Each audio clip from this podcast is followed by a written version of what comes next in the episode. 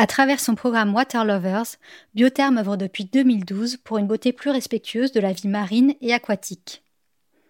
Pour l'accompagner sur cette voie, la marque s'entoure de partenaires engagés dans la protection des océans. Parmi eux, Mission Blue, Surfrider Foundation Europe, la Fondation Tara Océan et l'Institut océanographique de Monaco.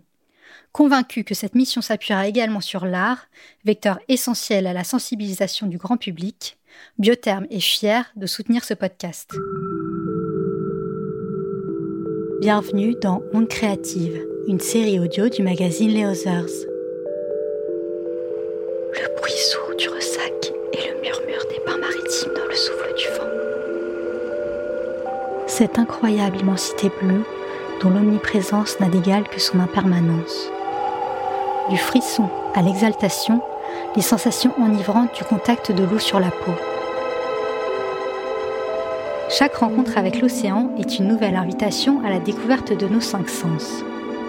Cette explosion sensorielle n'en finit pas d'inspirer les artistes de toutes les disciplines. La photographie, la littérature, la peinture, la musique. Pourquoi l'eau est-elle devenue une source majeure d'inspiration? Quelles relations les artistes parviennent-ils à tisser avec elle? Et comment influence-t-elle leur processus de création? Cette série audio est une immersion poétique dans l'univers de quatre talents engagés ayant fait de l'océan leur principal terrain de jeu. Le musicien Molécule, le plasticien Supakic, le réalisateur Sébastien Zanella et la photographe Maider nous transportent au cœur de la naissance d'une œuvre. Ce moment d'intense bouillonnement où plus rien n'a d'importance que l'art et les ondes créatives. Dans ce premier épisode, le musicien Molécule partage son histoire personnelle avec l'océan et comment, des eaux glacées de l'Atlantique Nord aux vagues gigantesques de Nazaré, celui-ci est devenu l'élément central de ses compositions.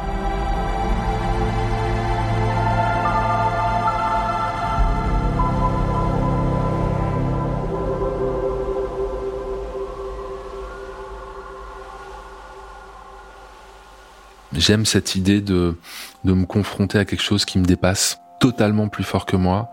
Euh, je peux pas lutter euh, et j'accepte euh, cette sorte de soumission face euh, à une vague géante à Nazaré, face à, à l'étendue gelée de la banquise qui craque et qui est hyper fragile et qui est en même temps d'une solidité et d'une d'une immensité qui dépasse l'entendement presque. La musique devient comme un refuge et me donne la force d'affronter, de me dépasser aussi, euh, et d'affronter mes peurs, de me réconforter parfois, voilà, je, traduis mes émotions par la musique, et euh, c'est grâce à elle que je peux vivre euh, ces expériences-là. Donc il y a finalement un, un circuit, un cercle vertueux. Alors moi, je suis né à Grenoble, hein, euh, dans les montagnes. J'ai euh, effectivement des racines bretonnes du côté de mon père, et je pense que mes parents m'ont inculqué euh, très rapidement leur rapport à la mer. On avait une maison familiale à Cancale. J'ai depuis moi-même une maison secondaire là-bas. Ouais, c'est un lieu très important. C'est un lieu, c'est un peu une chapelle. Du coup, j'ai beaucoup de souvenirs liés à la mer. bah, un souvenir assez simple, c'est d'évoluer, de jouer euh, sur le bord de la plage et de, découvrir cette ligne d'horizon, de voir euh, un bateau euh, partir et puis petit à petit de le voir disparaître, de prendre conscience que bah, il y a quelque chose derrière cette ligne d'horizon, ça s'arrête pas net, que la Terre est ronde évidemment, et du coup ça pose plein de questions. Quand on est petit, en tout cas, de se demander où est-ce qu'il est, où est-ce qu'il va, qu'est-ce qu'il va faire, pourquoi. Je pense que ça a éveillé en moi ce désir de, de vouloir y, aller un jour, de pénétrer, euh, je dirais, ce, ce, monde inconnu. Avec le recul, je m'aperçois que la mer, l'eau euh, sont des éléments euh, qui sont un peu le fil conducteur de ma démarche, de mes, de mes projets. C'est presque un rapport ombilical, on va dire.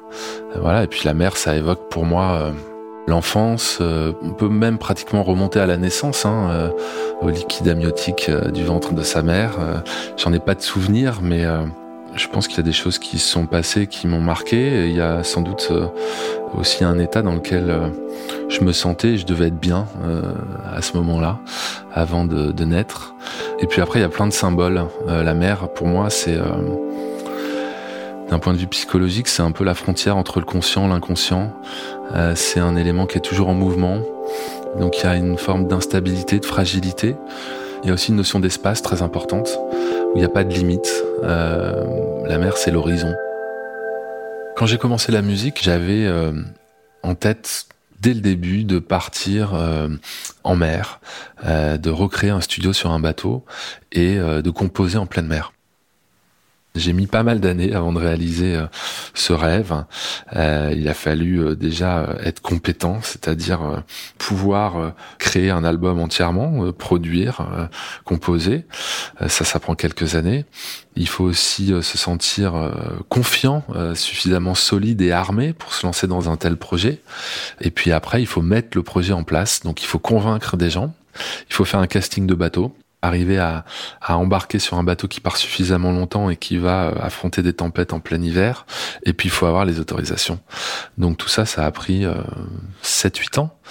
J'ai fait euh, euh l'album 62 43 Nord en 2013 et donc j'ai réussi à embarquer sur le Joseph Roti 2, un chalutier qui va pêcher euh, au nord de l'Irlande entre l'Écosse et l'Islande en plein hiver donc qui affronte des, des conditions assez dantesques.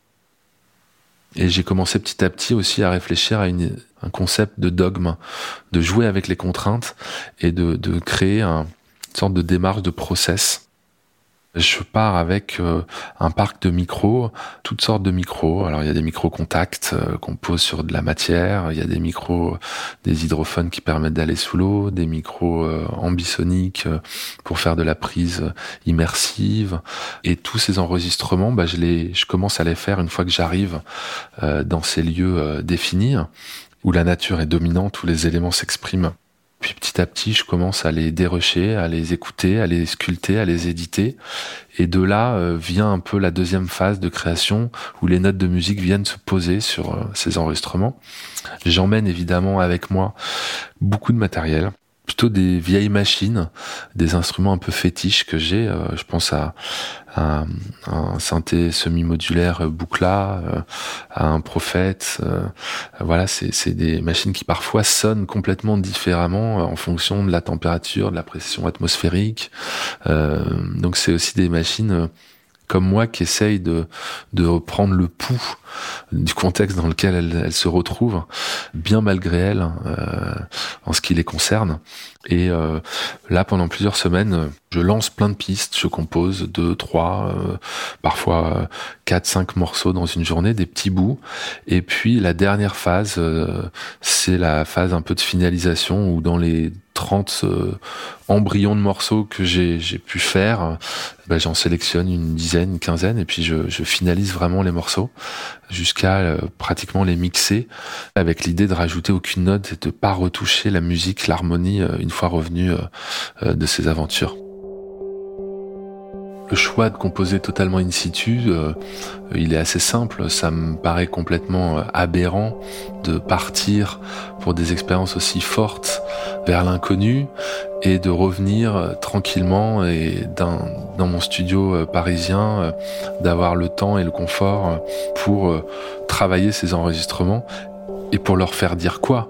Leur faire dire que ah je me souviens que j'ai eu telle émotion à tel moment. non, je, veux ramener quelque chose de brut et quelque chose qui transpire le vécu d'un endroit à un moment donné. Et du coup, voilà, ça, je pense que à toute étape de la, de la création, ces albums transpirent, suintent euh, l'expérience que j'ai vécue. Et je pense que ça, ça se ressent. C'est un process que j'ai remis euh, euh, en place pour le Groenland où je suis parti en 2017 dans un petit village de chasseurs dans une expérience a priori complètement différente. Je cherchais à travailler autour du silence, et la mer était pas forcément présente et en fait l'élément eau est évidemment partout dans les icebergs euh, qui réagissent au changement de température et qui explosent dans la banquise qui souffle qui qui grince euh, qui choque. Donc c'est vrai que l'eau était encore euh, encore présente. Et puis récemment je suis parti à Nazaré. J'ai fait un projet autour de la de la vague géante de Nazaré. C'était un projet plus collaboratif où je suis sorti un peu de mon, dogme et j'ai collaboré avec des surfeurs de, de grosses vagues pour capter le son de cette vague. Le point de départ était assez simple. J'ai vu des images sur Internet et, et j'ai pas entendu le son de cette vague. J'entendais, euh, on entend souvent sur les musiques de surf du rock euh, bien puissant et bien énergique. Et euh, je me suis dit, mais ça doit faire un son dément hein, cette vague. Donc, allez, partons l'enregistrer. Donc, je me suis retrouvé sur un jet ski avec mes micros. Puis j'ai quand même pris conscience assez rapidement que j'étais pas assez fou pour la surfer et, pas assez fou et pas assez compétent, hein, évidemment, et préparé. Du coup, c'est un projet qu'on a imaginé avec des surfeurs. Et tout récemment, j'ai fait un projet euh, sur le vent des globes euh, avec le navigateur Thomas Ruyant. C'est une course en solitaire sans assistance autour du monde, donc je pouvais pas l'accompagner. Et j'ai installé un dispositif de micro et de, et de caméra pour enregistrer toute sa course euh, de manière consciente et inconsciente pour le navigateur, donc pour capter vraiment une forme de de réalité visuelle et sonore et pour réaliser mon premier long métrage quand je pars euh, sur mes projets de composition, je, je, travaille euh, en amont euh, pas du tout. Le, le, seul travail que je fais, qui est pas qui est pas un travail simple, c'est justement de, de, ne rien faire, de, de ne rien anticiper pour se prendre finalement en pleine figure l'expérience à laquelle je vais me confronter et que je vais vivre et que euh, ce, choc d'émotion, euh, d'intensité euh, soit le plus créatif et le plus inspirant possible. Donc je me documente pas, je sais pas où je vais. Voilà, c'est vraiment sur place que j'apprends avec mes micros, avec l'écoute et par la rencontre des gens que je peux que, je rencontre, que les choses se, mettent en place. Et euh, l'état que je recherche une fois sur place, c'est un état euh, presque méditatif où euh, je travaille énormément, je suis dans le faire, je suis en mission presque commando, je fais que ça.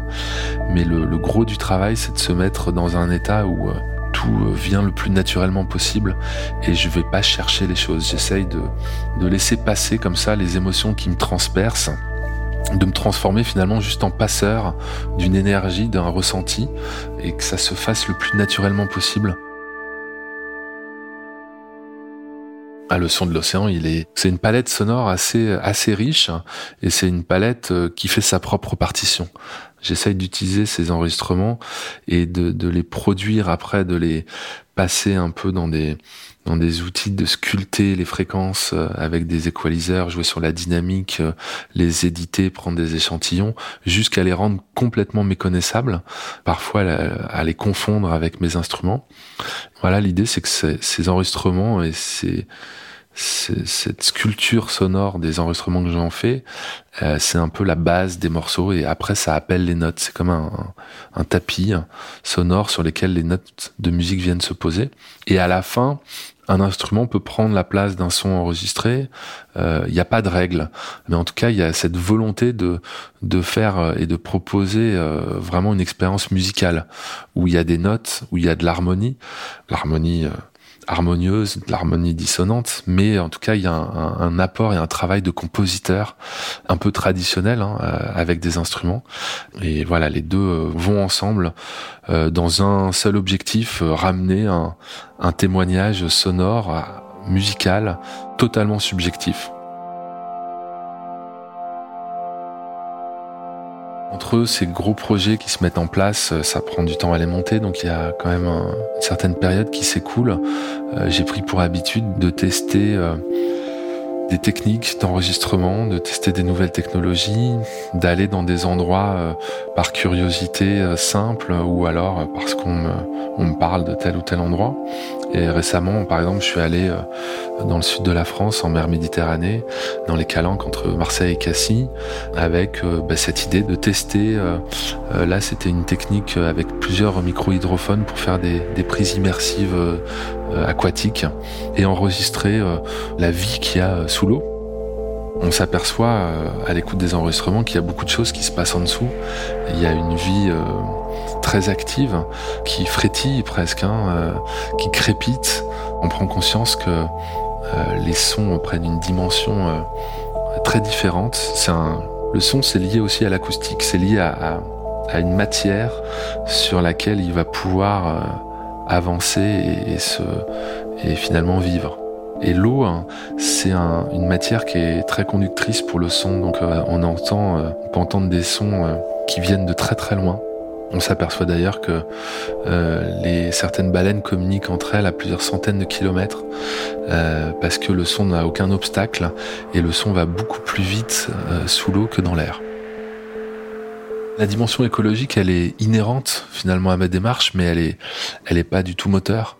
Je crée pas mes projets avec cette idée de, de dénoncer ou de, de, de, mettre un coup de projecteur sur un, un thème particulier, euh, mais évidemment, euh, créer à partir euh, du son des éléments, c'est un hymne à la nature, à, ce qu'elle a de, plus beau, et ce qu'il y a de plus beau, bah, il faut le préserver, évidemment.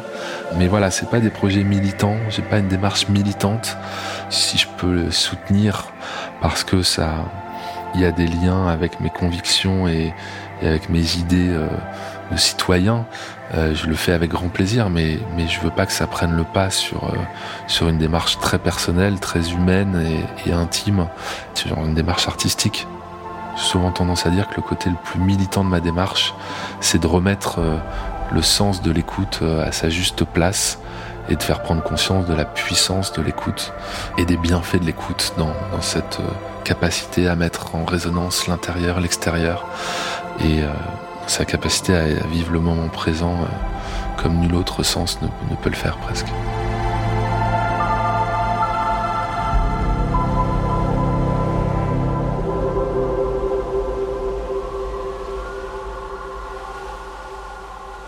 Onde créative est une série audio du magazine Les Others, écrite et animée par Jeanne-Marie Desnos, avec une musique originale de Molécules. La musique additionnelle et le sound design sont l'œuvre de Nicolas de Ferrand et le mixage de Laurie Galigani. Pour plus d'aventures en pleine nature, rendez-vous sur lesothers.com. À bientôt!